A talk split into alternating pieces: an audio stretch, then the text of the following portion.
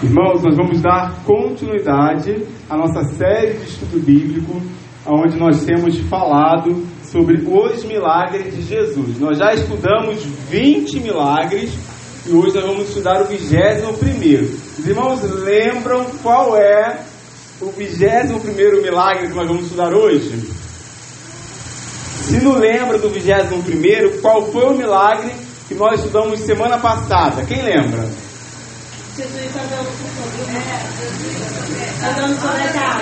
Jesus andando sobre as águas. Foi o que nós vimos semana passada. Isso. Isso. Então, de hoje é a cura de muitos doentes e, e também a gente vai ver que Jesus cura a filha possuída de uma mulher. Uma mulher, né? Então, o primeiro milagre está lá. 21 milagre. Jesus cura muitos doentes em Genezaré. Os irmãos lembram que Jesus atravessa de barco para o outro lado. Atravessa de barco para o outro lado. E ele vai, depois daquele momento que os discípulos veem ele como um fantasma. E aí o, o mar está agitado. Jesus entra no barco, o mar se acalma. E ele continua sua caminhada lá para o outro lado. E a gente vai ver como é que era como é que acontecia a cura desses muitos doentes aí no Marcos capítulo 6, do verso 53 a 56. Vamos ler lá então? Os irmãos vão ler junto, vão observar a leitura. Diz ali a palavra de Deus, verso 53, olha. Jesus e seus discípulos atravessaram o lago e chegaram à região de Genezaré, onde amarraram o barco na praia. Quando desceram do barco, o povo logo reconheceu Jesus. Então, eles saíram correndo por toda aquela região. Começaram a trazer os doentes em camas e os levavam para o lugar onde sabiam que Jesus estava. Em todos os lugares aonde ele ia, isto é, nos povoados, nas cidades, nas fazendas, punham os doentes nas praças e pediam a Jesus que os deixasse pelo menos tocar na barra da sua roupa. E todos os que tocavam nela ficavam que, irmãos? Curados, aleluia. Glória a Deus. Né? Eles tocavam na barra da roupa de Jesus e tinha cura. Então existe algo interessante a observar aí entre esse encontro da multidão com Jesus. E eu vou destacar alguns pontos aí dessa multidão. É,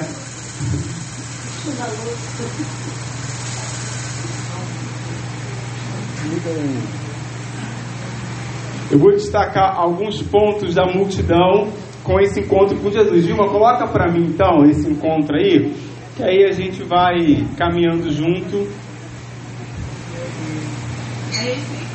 Isso, olha lá, verso 53, olha, a primeira coisa que a gente vê ali, olha, a multidão ela reconhece em Jesus a sua única esperança para cura. Então, o que é interessante perceber nesse primeiro milagre, nesse 21 milagre aí? É que esse encontro dessa multidão junto com Jesus leva essa multidão a perceber de que só Jesus poderia curá-los poderia realmente liberar sobre eles aquilo que eles estavam precisando. Então é uma grande multidão, que o verso 53 diz pra gente ali, de que eles, quando Jesus atravessa o lago, e o 54 vai dizer então, quando eles descem do barco, o povo logo reconheceu Jesus. Então qual é a primeira realidade que a gente encontra nesse texto aí? É o reconhecimento de que Jesus era o único que poderia curar aquela multidão. No tempo de hoje é diferente? Existe outro que pode nos salvar? Não. E a multidão de hoje, ela precisa correr também atrás de Jesus com a certeza de que só Ele é a única esperança para as nossas vidas. Não existe outro. Então, dentro desse contexto ali, a gente vê que essa multidão, ela recorre a Jesus logo que o barco para, que ele desembarca ali e eles vão correndo. A gente viu semana retrasada, ano passada, que Jesus convidou os discípulos para irem para uma região para eles descansarem um pouco, porque já está no momento do ministério de Jesus, onde muita gente o tempo todo ela recorre até Jesus. E o evangelista Marcos, que é esse que a gente está lendo ali, ele quando escreve sobre Jesus, ele vai destacar que Jesus ele é alguém que está o tempo todo em ação. Então Marcos, quando olha para Jesus, ele vê Jesus como aquele que é ativo, ele não para. Por isso que no Evangelho de Marcos a gente vê o, o Marcos narrando e falando assim: olha, Jesus não tinha tempo nem para comer, porque o tempo todo ele está curando, ele está agindo, ele está ativo, ele está fazendo. E a gente vê que uma multidão o tempo todo também ela está atrás de Jesus. Ela quer o tempo todo aquilo que ela precisa. Irmão, já pensou se você fosse Jesus? O tempo todo alguém atrás de você pedindo uma coisa? Quem tem filho, misericórdia, Deus sabe. A gente senta, a criança fala, pai, eu quero isso. A gente vai, sentou um pouquinho, eu quero ir no banheiro. O Mateus, ele pede de 5 em 5 segundos alguma coisa. Tem hora que eu me sinto, Senhor, que negócio. Imagina Deus, você o tempo todo falando, Deus, eu quero isso. Deus, eu quero aquilo. Deus, eu quero isso. É uma multidão de gente atrás de Jesus o tempo todo.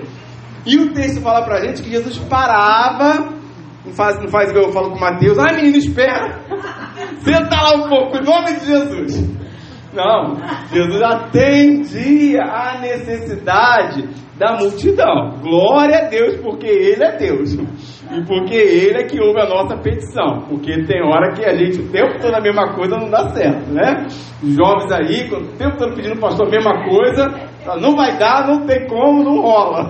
Aí repete dez vezes o mesmo pedido. E a gente tem que falar dez vezes a mesma resposta. Mas eles estão naquele versículo, vão bater até a porta abrir. eles estão batendo até que a porta vai abrir em algum momento. Ah, vamos lá. Então essa multidão aí, ela reconhece Jesus como a sua única esperança de cura. Ainda sobre essa multidão aí, o texto vai dizer para nós, de que essa multidão também, ela tem, olha lá, irmãos, os ouvidos atentos ao local onde Jesus estaria. Então não é apenas alguém que recorre, mas é alguém que fica observando aonde é que Jesus está. Porque o verso 55 diz para nós aí, e percorrendo toda aquela região, traziam em leitos os enfermos para onde ouviam que estava Jesus, ou que ele estava. Interessante perceber isso, né? Porque é um povo que eles têm é, interesse de ir aonde Jesus está. Irmãos, vou dizer algo para você de coração. Vou abrir meu coração para você. Não é todo lugar religioso que Jesus está. A gente tem que ter discernimento de perceber o lugar que Deus está. Porque não é todo porta de esquina que Deus está naquele lugar. E a gente tem que ter então esse interesse de onde é que Jesus está, ouvir e perceber de que de fato existem lugares que ele está. E a multidão então estava atenta a ouvir aonde Jesus estava. E quando ela chegava lá, Jesus estava exatamente naquele lugar e eles encontram o que eles tanto precisavam. Aí o texto vai dizer para nós lá no verso 56 algo interessante, porque olha lá o que diz o texto, ó.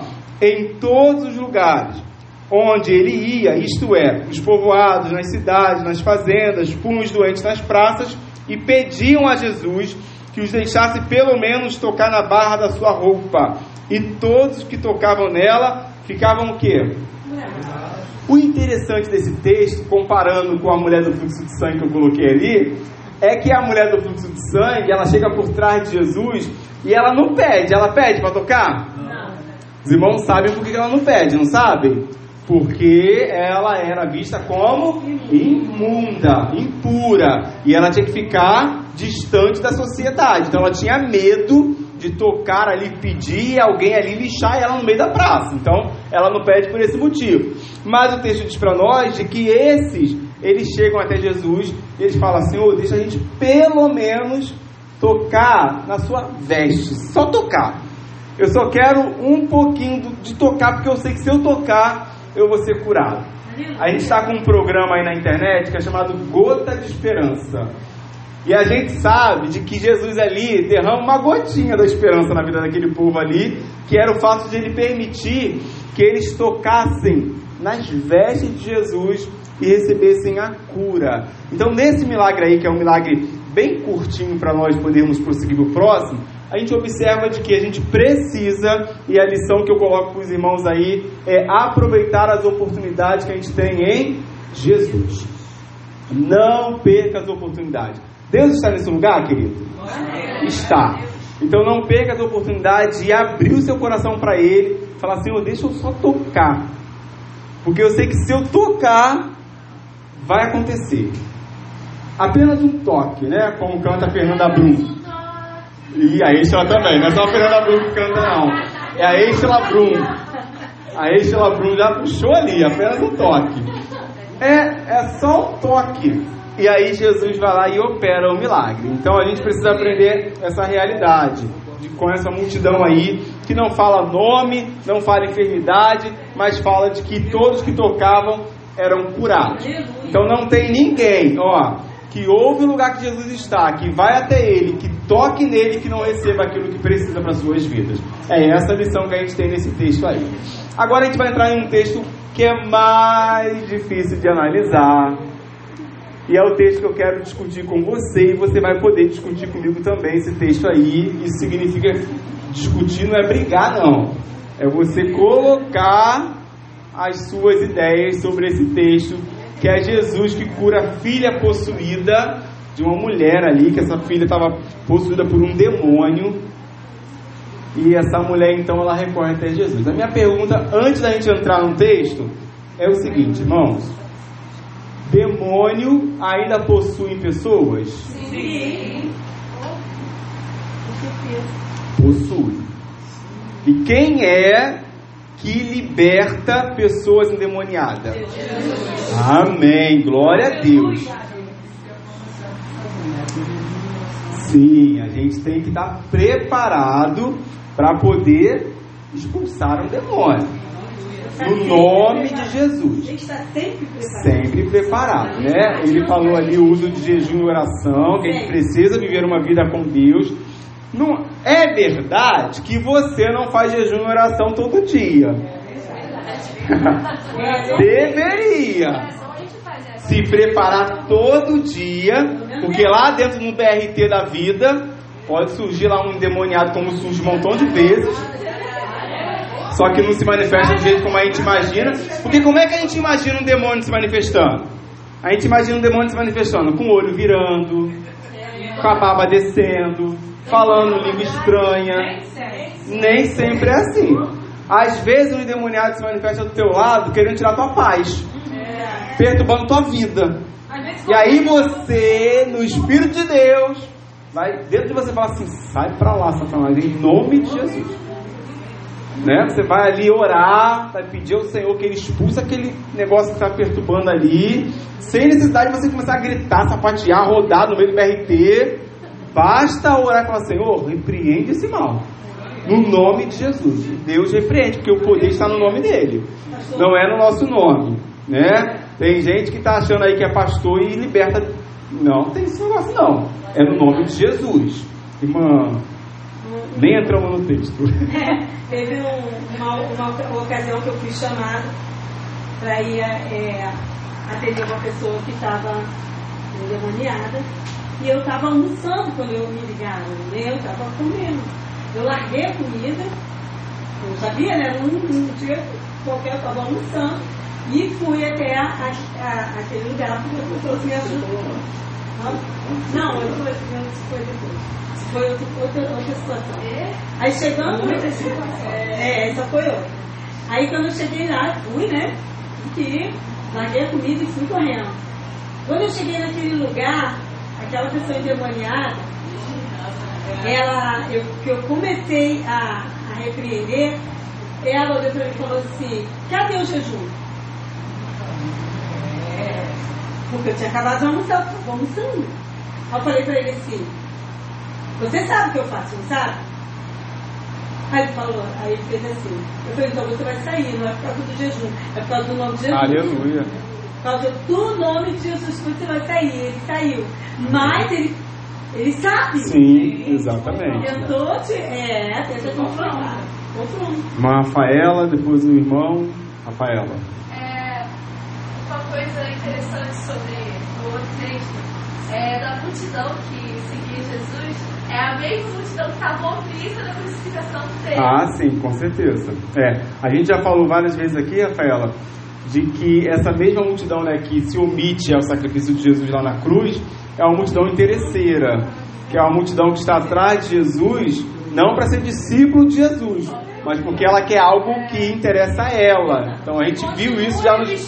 Ah, é. É. Vou lá só para buscar minha bênção, recebi tchau. Isso, continua. Irmão Cristo. O jejum é necessariamente a privação de alimentação? Hum, não, não, não. Jejum tem muitos tipos de jejum. É, o, primeira coisa que a gente tem que falar sobre o jejum, irmãos, é que o jejum, ele, o jejum não é dieta. Tem gente que vai fazer jejum para emagrecer.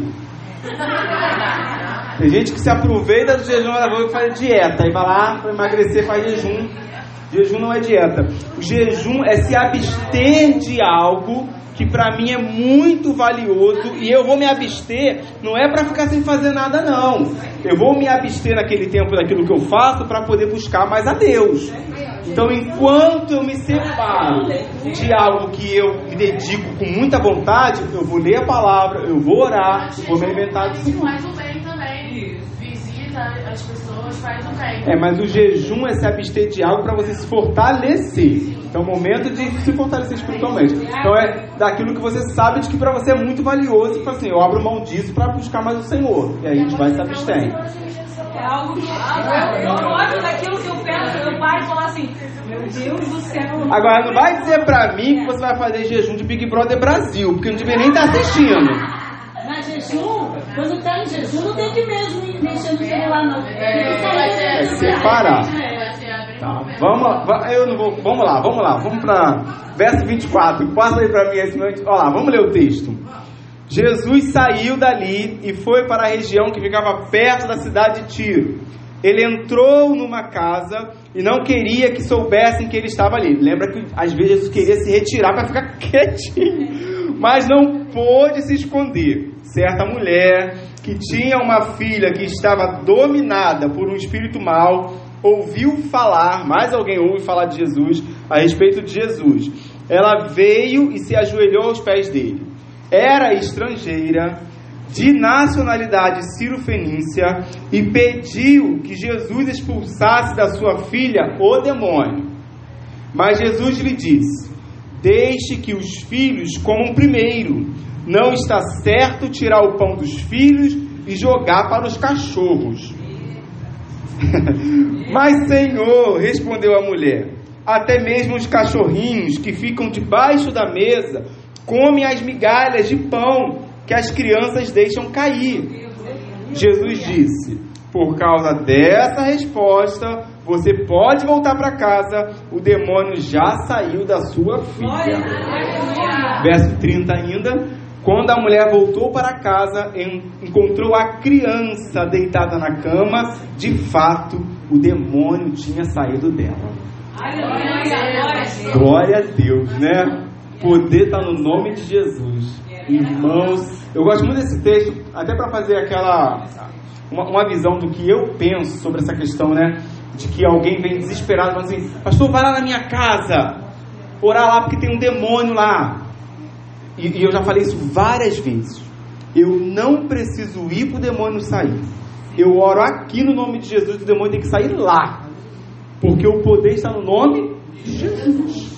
Uma coisa é eu expelir demônio que está aqui agora. Eu vou expulsar em nome de Jesus. Mas se tem alguém desesperado em casa, vou- até eu chegar lá, o demônio já jogou tudo para o alto, já começou a fazer a ruaça, já fez a bagunça toda. A gente ora agora. Fala, Senhor, nós clamamos em teu nome. E te pedimos que o E Senhor até lá. tire agora de lá no nome de Jesus. Você crê, irmão? Se a gente ora aqui, Deus tira lá? Tira. Ele tira, não é a nossa força do nosso braço. E aí, esse texto mostra pra gente isso. Jesus, a imagem daquele que a gente ora, que a gente fala nele, ele não vai lá. Ele, de onde está, ele fala para ela assim: Filho, olha, eu creio. Já saiu já. E ela confia. Porque uma coisa é você falar assim: Não, Senhor, eu só saio. Só... Aquele negócio lá na minha filha lá, eu- só se o Senhor for comigo lá. Então ela não ia acreditar completamente em Jesus. Lembra, ó, entrega tudo, entrega o caminho, é confiar completamente. Jesus fala daqui e acontece lá. Eu creio nesse, eu creio nesse Deus. Tem o poder de fazer isso. Ele está vendo o que que a Jéssica está fazendo lá em casa e está vendo o que, que eu estou fazendo aqui. É o mesmo Deus. Então ele tem poder para realizar essa maravilha que ele realizou na vida dessa criança. Então vamos falar um pouquinho sobre esse milagre? Olha lá. Jesus na região de Tiro. Tiro e Sidom fica na costa da Palestina. Era uma região onde morava os gentios, que não eram judeus. Então aí já começa a situação desse texto. Jesus está numa região de gentios, aonde não eram pessoas que eram judeus. E a gente sabe que os judeus e os gentios, eles tinham um problema de convivência, né? Eles não se davam. Eles não conviviam bem. E aí o verso 24 diz para nós: Jesus saiu dali e foi para essa região que fica perto da cidade de Tiro. Ele entrou numa casa e não queria que soubesse que ele estava ali, mas não pôde se esconder. Então Jesus chega nessa região e quando ele chega nessa região, ele encontra essa mulher que é do slide, do próximo slide, que vai dizer para nós aí o texto, verso 25, certa mulher que tinha uma filha que estava dominada por um espírito mau, ouviu falar a respeito de Jesus ela veio e se ajoelhou aos pés dele. Sabe o que, que eu estava pensando quando eu estava lendo esse verso 25? Na mãe de joelho e filhos de pé. A gente tem aqui esse ministério na igreja, tem em Parque Sueli também. Então é um ministério que mostra para a gente bem essa realidade aí dessa mãe, que ela se coloca de joelho nos pés de Jesus, pedindo pela filha. Olha o papel da mãe, porque aquela filha não tinha essa capacidade de fazer isso.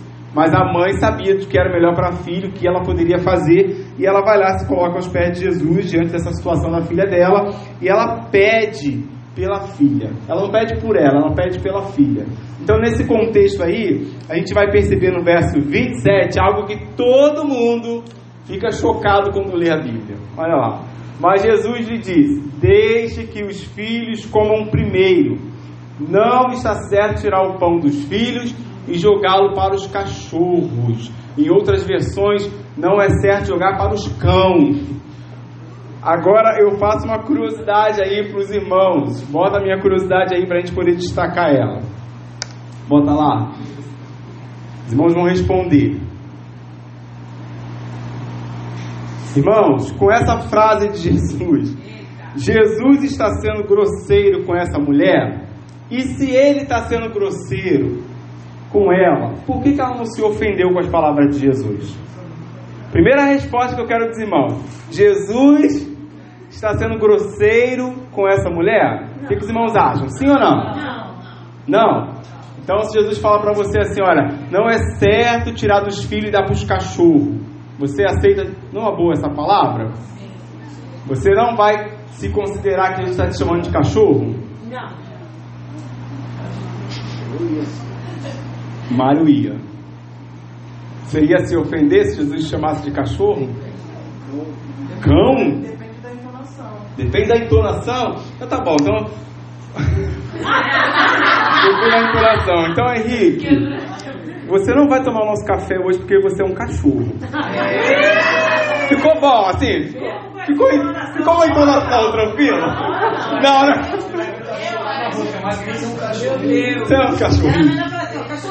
Cachorrinho, você não vai tomar café hoje. Cachorrinho, você hoje não vai tomar café. É, primeiro eu não vou tirar dos meus filhos. É, é como se o Henrique falasse assim: Pastor, vou lá na tua casa tomar um café. Eu falo assim: Henrique, primeiro eu vou dar pro meu filho, depois pros cachorros. Não fica o negócio? Fica, fica.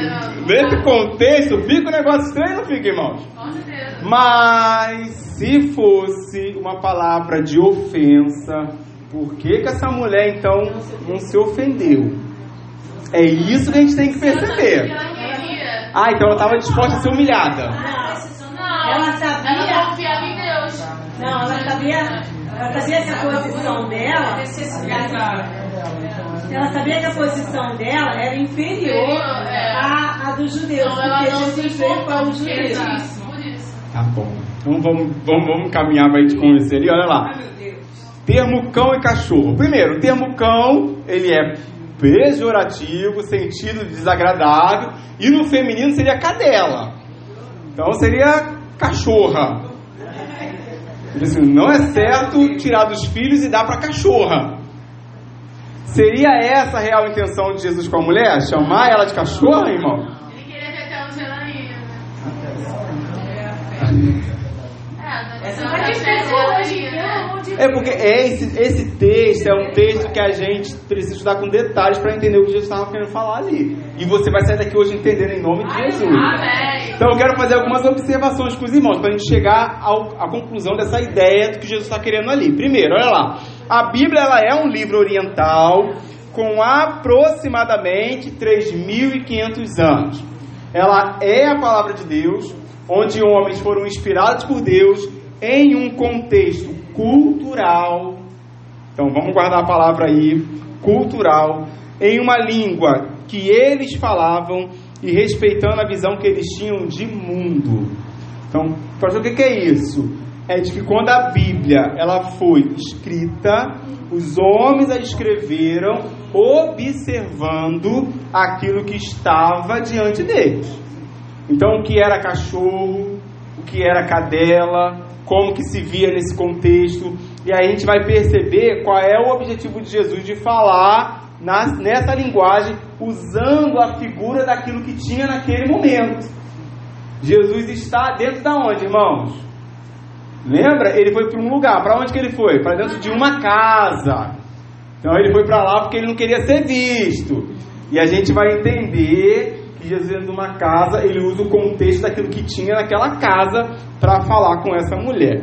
Antes, olha lá, bota lá para mim. No Antigo Oriente, os cães ou os cachorros eram animais selvagens, perigosos e considerados imundos pela lei de Moisés. Piorou, né? gente? Piorou. Pior do que agora. Pior que agora, que é. Gente tem como criar um filhinho, né? Então, eu vou dar a palavra. Então, olha lá. O cão, no meio palestino bíblico, não é um animal doméstico, como nós entendemos nos dias de hoje. Que nos dias de hoje a gente diz até que o cachorro, ele é o quê? O melhor amigo do homem. É. Cachorro, tem cachorro que é, é filho. É, tem cachorro que tem cabelinho amarrado. Come comida de gente, tem aniversário, bolo, tem tudo. Então, é, tem Instagram pro cachorro, olha isso. Né? Então, é diferente. Eu vou dar a palavra, pode falar. Eu estava lendo Apocalipse, e Apocalipse fala que não entraram no reino dos céus, já estava lá cão. Eu falei, meu Deus, será que cachorro não vai entrar no céu? Como assim cão? Eu falei, Isso é um outro estudo. Sobre os animais entrando no céu, é um outro estudo. cão, cachorro não vai entrar no céu. Assim? Por que que tá achando cão não vai entrar no céu? Agora faz sentido pra mim. É, então tá falando de coisa ruim. Tá falando de coisa É, ruim. não tá falei, mas cachorro. Eu não vou nem perguntar se os irmãos acham que cachorro vai entrar no céu para não dar polêmica hoje. Deixa para um estudo futuro sobre animais, sobre a arca de Noé. Então, olha lá, a visão de cães no Antigo Oriente. Os judeus chamavam os gentios de cão. E essa maneira dos judeus chamarem os gentios de cão era uma maneira de humilhar. Então, os judeus, quando viam os gentios, falavam assim: ó, lá vem o cão com o objetivo de humilhar os gentios. Então Jesus está num lugar aonde gentil é visto como o quê? Cão, como cachorro. Ah, então ele cha- ela chamou de gentil. Hã? Ele chamou gentil. Calma. Ela era, estava naquela região, fazia parte daquele povo.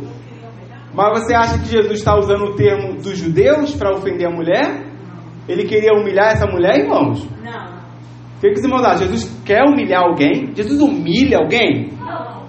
Era um comparativo, né? Oh, muito, tá chegando lá. Um comparativo. Jesus está querendo fazer uma ilustração.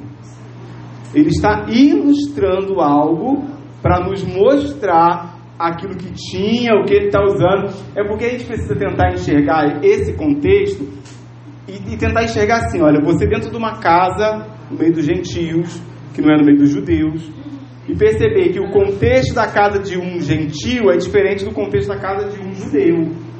Aquilo que para o judeu era um cão, um bicho, um animal, o gentio era visto de outra maneira. Então tinha diferença de pensamentos até na forma de ver um animal. E Jesus está na casa de um gentil. Seria tipo uma parábola. Uma parábola. Isso, Jesus vai usar de uma metáfora mesmo para poder falar sobre essa realidade. Então, vamos ver qual é a intenção verdadeira de Jesus aí, dentro desse texto? Olha lá.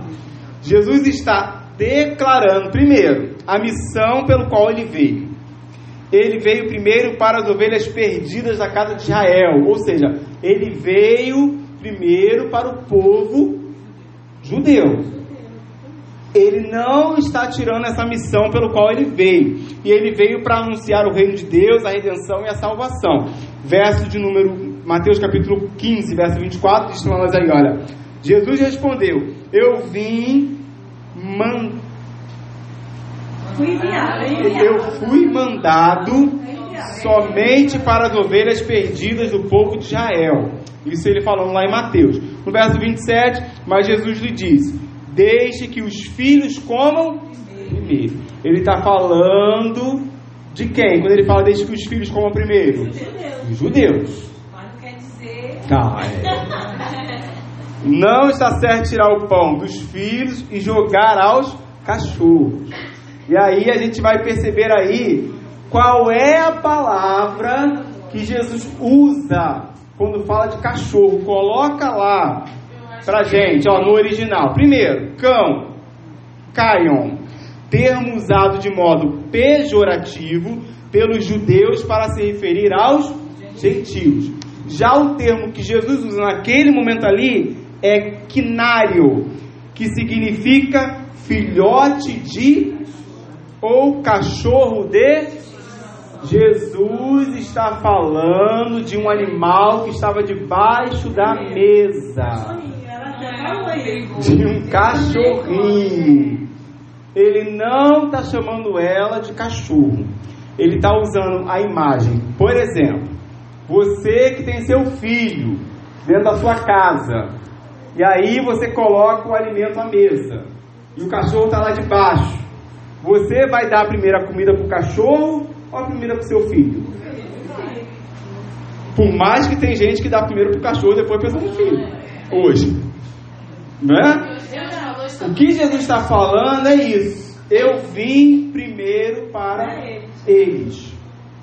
E aí então, isso é interessante, irmãos, porque o texto está dizendo para nós de que Jesus está ilustrando aquele ambiente. Ele está numa casa, tem uma mesa, tem um cachorro ali embaixo da mesa, e a mulher está ali diante desse contexto, e ela fala, e ele diz para ela qual é a missão dele. Ele veio primeiro com um povo, e aí então é isso que está acontecendo nesse texto Jesus aí. está falando para ela assim, não chegou a tua hora ainda. Por enquanto é a hora dos filhos. Já vai chegar a sua vez. Exatamente. Então, o que a gente precisa olhar para esse texto é perceber de que Jesus não está chamando ela de quê? Cachorro. Jesus está falando de um cachorro de estimação que estava dentro da casa do gentil, que era diferente, que também que se alimentava dos farelos que caía. Irmãos, mais uma vez volta, volta a falar. Quem tem criança em casa, senta na mesa para comer. Quando termina a refeição, o que mais tem é comida debaixo da mesa. E o cachorrinho de estimação se aproveita. Ele fica ali esperando que a criança deixe a comida cair para que ele vá lá e coma. Só que o primeiro come a criança, depois as migalhas para o cachorro comer lá embaixo. Então é disso que Jesus está falando nesse texto, nesse milagre. Ele não está chamando essa mulher nenhum momento de cachorra. Por mais me perdoem as mulheres que estão aqui, por mais de que hoje muitos muitas músicas seculares a mulher se chama de cachorra E gosta. da música. Criança gosta. Cachorro dos valores. É. Então a gente fala até disso assim, né? Em um ambiente público, assim, você gostaria de se chamar de cachorro? Aí de repente a mulher até falaria, ah, eu sou chamada mesmo no livro. Gosta, gosta. né?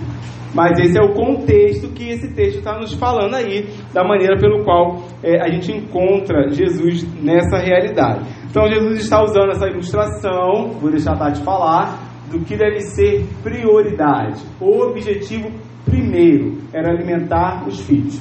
Tatiane. É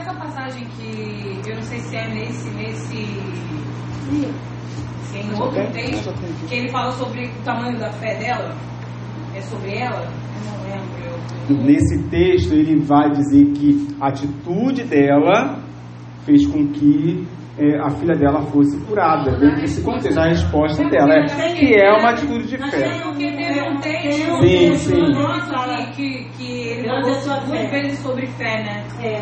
E eu lembro, aí eu tava Ah, achando que era não. sobre ela. É, não, não é nesse não. Mas nesse daí também a gente percebe de que é a fé da pessoa depositada em Jesus que faz Mesmo que depois de ter sido, ó, não, não. Esse é o que? não Mateus. Acho que Você é não é que fala. agora. Não é nesse prioridade. momento, eu não posso dar prioridade pra você. E ela aceitou. Eu entendo eu não ser prioridade, mas se o senhor ainda quiser, tudo bem, pode sobrar. Eu É. aceito o que É. sobrar pra ela. É. Então, é exatamente o que acontece ali, olha lá. Porque, o que, que o texto diz ali? Ó? A mulher diz a Jesus que a ilustração que ele usa se aplica à necessidade dela. E de que ela cria, de que o mínimo era suficiente para Jesus resolver o problema dela. Ou seja, ela demonstra uma fé tamanha em Jesus. É exatamente apenas um Lembra no primeiro milagre que a gente falou hoje? Eles pedem para Jesus, Senhor, apenas tocar na, na orla. E agora, nesse milagre, a gente vê de que ela fala, Senhor, basta as migalhas. A mesma coisa, só o toque. Os esses dois milagres precisam ser estudados juntos porque a gente vê de que a mesma multidão que sabia de que apenas tocar na orla seria curada, a mulher sabia de que apenas as migalhas de Jesus, o mínimo que ele derramasse, era suficiente para que a filha dela fosse curada. Então, irmãos, é o mínimo, é uma gotinha de esperança que Jesus derrama e a gente recebe aí aquilo que a gente tanto precisa. Agora, a gente precisa aprender a demonstrar fé. É porque a gente vê tantas pessoas hoje falando assim: ah, se o pastor não vier aqui orar por mim, eu não aceito, porque eu não sei que eu não aceito ele estar orando lá da casa dele ou lá da congregação. Ele tem que vir me visitar aqui. Não é visitar, Não é é. isso. Não, é sobre o pastor, é sobre a fé depositada no bom pastor. Tem poder, né? As são carentes assim. As pessoas estão pastor, trocando, na verdade, a, in- a- o entender de que quem faz é o Senhor, não o homem.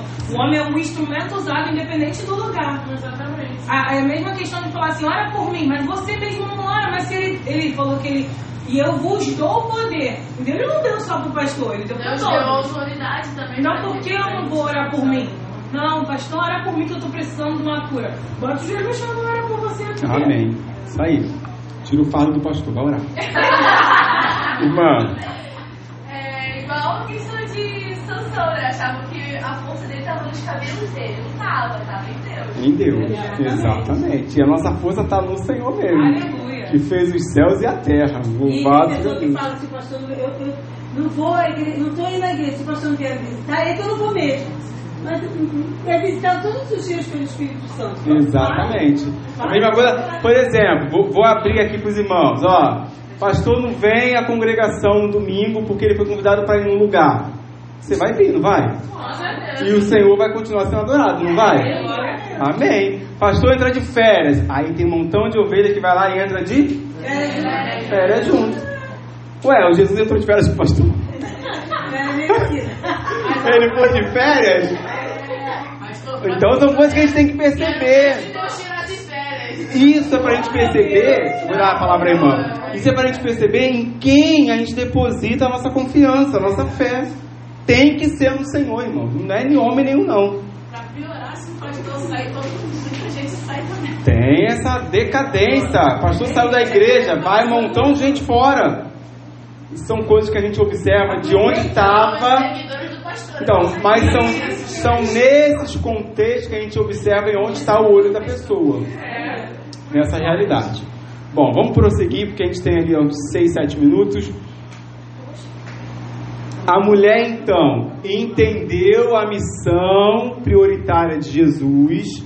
Ela compreende que apenas Jesus poderia libertar a sua filha, e essa certeza fez Jesus agir. Olha lá o verso 29, ó. Jesus disse: Por causa dessa resposta, você pode voltar para casa, o demônio já saiu da sua filha. Glória a Deus. Irmãos, olha que interessante, porque Jesus não fala assim: olha, quando você chegar lá, o demônio vai sair.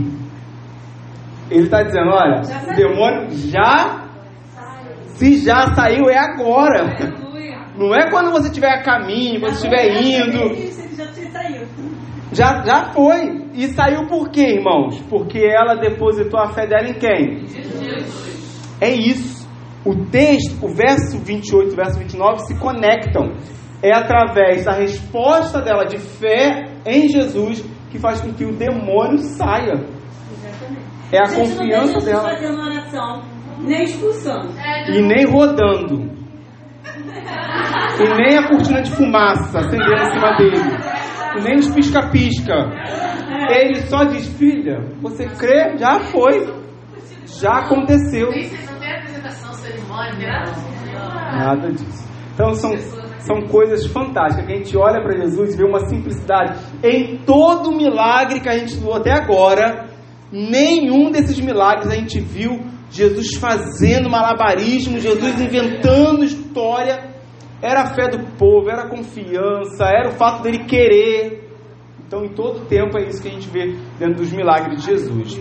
Bom, e, e aí o texto encerra dizendo para nós de que a palavra de Jesus é a garantia do milagre. Verso 30 lá. Quando a mulher voltou para casa, encontrou a criança deitada na cama e de fato o demônio tinha saído dela. Louvado seja Deus. Porque a gente precisa ter a mesma fé dessa mulher. Primeiro, entender de que Jesus não é o gênio da lâmpada. Ele não é obrigado a atender o nosso pedido primeiro. Ele vem com uma missão. E se ele quiser atender 102 pessoas primeiro, para depois atender você que está lá no 103, espera com paciência no Senhor. Não é? Espera com paciência. Com a garantia de que ele em algum momento faz. Aleluia. Só que às vezes a gente não quer aceitar a prioridade de Deus, a gente quer a nossa. Ai Deus, é o meu jeito, é no meu tempo, é na minha hora. Né? É. Imagina, nesse contexto, Jesus falando assim: ó, primeiro eles, depois você. Você fala, ah Deus, vou ficar bicudo com você agora. Nem vou mais, nem vou mais. E o pior é que tem um montão de gente bicuda com Deus, porque Deus está atendendo outras pessoas que Ele quer atender e não está te atendendo no tempo de hoje. Mistério de Deus contigo. Vai buscar orar e entender porque que Ele está te atendendo. Irmã Angela levantou a mão para a gente encerrar. interessante que foi aquela. É, quando fala assim, a, a- filha da, dessa mulher era uma criança. Sim, Então, é, a gente tem que orar mesmo também pelas crianças, porque o demônio também ele, ele perturba as crianças, não é só os adultos. claro. Verdade. Então, a conclusão ali, irmãos, para nós, olha, o objetivo dos dois milagres que a gente estudou hoje é de nos fazer perceber que Jesus deve ser reconhecido como o único salvador de nossas vidas. Esse é o objetivo. Tanto a multidão como essa mulher reconheceram que Jesus era a única esperança e salvação para a vida deles ali naquele contexto. Bom, semana que vem a gente vai estudar e eu tenho uma curiosidade para você que vai ficar, olha, na... eu quero que os irmãos pesquisem. Coloca para mim semana que vem o que, que vai ser, Vilma. A cura do homem surdo e mudo. Tá. Surdo e mudo. Problema na fala. Problema na fala tem a ver. Ele é surdo e mudo. Agora, surdo é aquele que. Não, não, Mudo é aquele que. não fala. Ele enxerga, não enxerga? Pelo menos o texto vai dizer para nós que ele só Se fosse cego também, né? Cego, mas esse ainda enxerga. Agora, a minha curiosidade para semana que vem, os irmãos vão pesquisar. Bota lá para mim, Vilma. Curiosidade de semana que vem. E eu quero pesquisa para semana que vem. Eu vou ver se os irmãos pesquisaram. Não vai lançar lá. Pode jogar. Se A fé?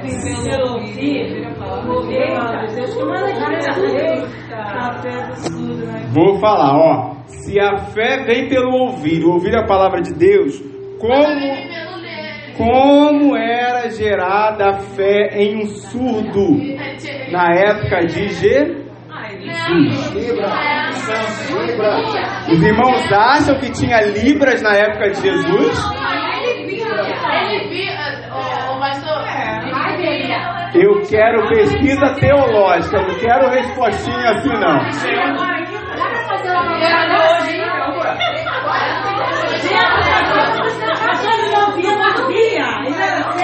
A fé vem pelo quê? Ai, Jesus. Como é que era gerado fé ali? Tinha algum jeito dele ver.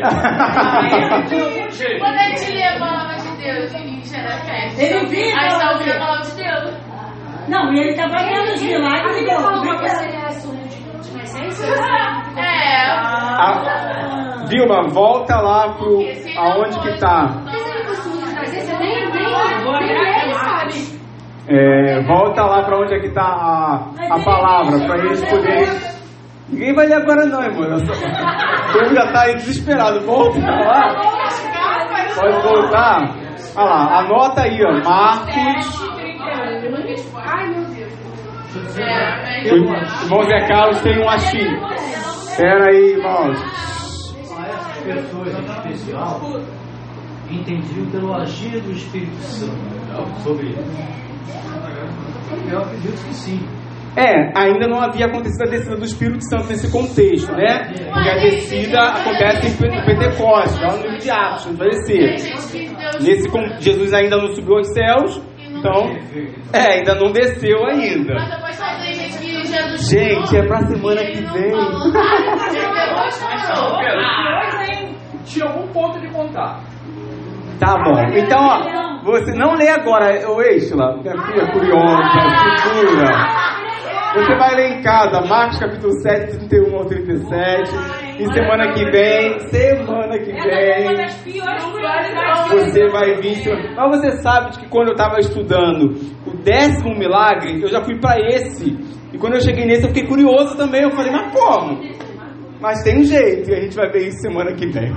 Vamos orar, queridos. Vamos orar, agradecer ao Senhor por esse tempo. Quero agradecer a Deus pela sua vida, você ter vindo aqui. É Marcos, né? É. Marcos 7, do 31 ao 37. Tem que perguntar se você não vai dar. Não. Vamos orar?